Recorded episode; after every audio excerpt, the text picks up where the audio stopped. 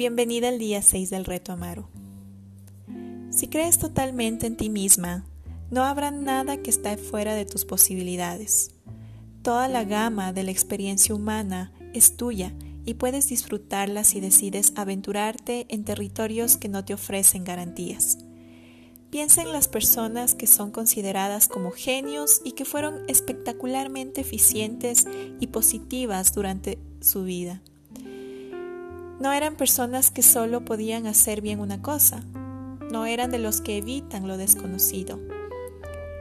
Benjamin Franklin, Beethoven, Leonardo da Vinci, Eleanor Roosevelt, Winston Churchill, estos y muchos como ellos fueron pioneros que se aventuraron en nuevos e inciertos territorios. Eran personas como tú, apartadas de los demás mortales solo porque estaban dispuestos a atravesar áreas donde los demás no se atrevían a poner el pie. Puedes mirarte a ti misma con ojos nuevos y abrirte a nuevas experiencias que nunca llegaste a pensar que podrían estar dentro de tus posibilidades como ser humano. O puedes seguir haciendo las mismas cosas de la misma manera hasta que te entierren. Observa atentamente tu espontaneidad, ¿Puedes abrirte a algo nuevo o te aferras con rigidez a tu comportamiento habitual? La espontaneidad quiere decir ser capaz de ensayar cualquier cosa de repente, tomando la decisión de hacerlo en un momento, simplemente porque es algo que te gusta y de lo que puedes disfrutar. Puedes incluso descubrir que no disfrutaste haciéndolo, pero sí disfrutaste con el hecho de haberlo probado. Es muy probable que te ataquen diciendo que eres un irresponsable y una imprudente, pero ¿qué importa la opinión de los demás si lo estás pasando maravillosamente bien descubriendo lo desconocido? La gente rígida nunca crece. Tienen la tendencia de volver a hacer las cosas de la misma manera que la han hecho siempre. Un maestro que da clases para maestros graduados a menudo les pregunta a los mayores, los que han pasado 30 o más años dando clases en un aula. ¿Han estado ustedes realmente enseñando durante 30 años o han estado enseñando un año 30 veces? ¿Y tú? ¿Has vivido realmente 10.000 o más días o has vivido un día 10.000 o más veces? Esta es una buena pregunta que te puedes hacer mientras trabajas para conseguir una mayor espontaneidad en tu vida. La seguridad quiere decir saber lo que va a pasar.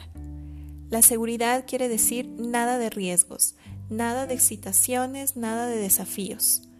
La seguridad significa nada de crecimiento y nada de crecimiento significa morir en vida. Además, la seguridad es un mito.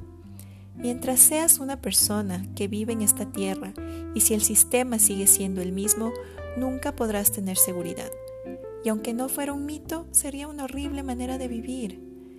La certeza elimina la excitación y la emoción, y por ende el crecimiento.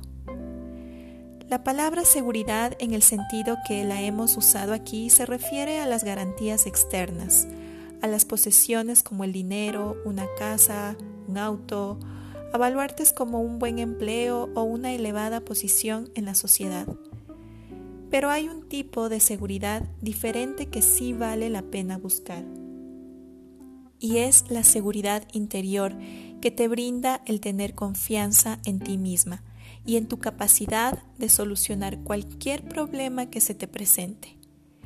Esta es la única seguridad duradera, la única verdadera seguridad. Las cosas se pueden deshacer. Una depresión económica, dejarte sin dinero, quedarte sin casa, pero tú puedes ser una roca de autoestima. Puedes creer tanto en ti misma y en tu fuerza interior que las cosas y las demás te parecerán simples accesorios de tu vida, agradables pero superfluos.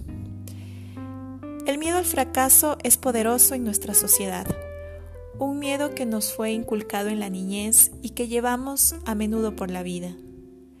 Puede que te sorprenda oír esto, pero el fracaso no existe.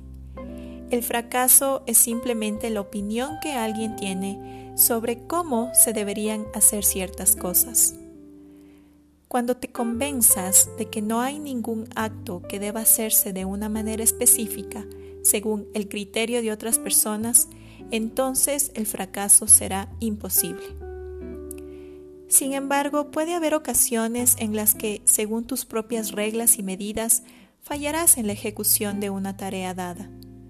Lo importante aquí no es parangonar el acto con el valor de tu persona. El no triunfar en algo que trataste de hacer no implica tu fracaso como persona. Se trata simplemente de no haber logrado el éxito en esa tarea específica y en ese momento presente. Si equiparas lo que tú vales a tus fracasos y tus éxitos, estarás condenada a sentirte indigna y sin valores. Piensa en Thomas Edison. Si hubiera usado sus fracasos en cualquiera de las tareas que emprendió como indicativo de su autoestima después de su primer intento fallido, se hubiera abandonado a sí mismo. Hubiera anunciado que era un fracasado y renunciado a sus esfuerzos por iluminar el mundo. El fracaso puede ser productivo, puede servir de incentivo al trabajo y a la exploración y puede incluso tildarse de éxito si muestra el camino que lleva a nuevos descubrimientos. Piensa en ello. Sin fracasos no podemos aprender nada, y sin embargo hemos aprendido a considerar el éxito como un tesoro y como la única meta posible. Tenemos la tendencia de esquivar todas las experiencias que pueden acabar en fracasos el miedo al fracaso es parte importante del miedo a lo desconocido. Todo lo que no dé la impresión de que será un éxito inmediato debe ser evitado. Y el tenerle miedo al fracaso significa temer tanto a lo desconocido como a la desaprobación que te puede acarrear el no hacerlo lo mejor posible. Recuerda que el miedo al fracaso es a menudo el miedo al ridículo, o a la desaprobación de los demás o de alguien en particular. Si dejas que ellos tengan sus propias opiniones que nada tienen que ver contigo, podrás empezar a valorar tu comportamiento en tus propios términos en vez de apoyarte en los de los demás. Empezarás a considerar que tus capacidades no son ni mejores ni peores, sino simplemente diferentes a las de los demás. Toma el libro de trabajo del día 6 y sigue los pasos para vencer el miedo al fracaso. Recuerda que todo depende de ti. Tu zona errónea de miedo a lo desconocido está esperando ser reemplazada por nuevas actividades estimulantes y llenas de interés que aportarán placer a tu vida. No tienes que saber hacia dónde vas. Lo importante es estar en camino.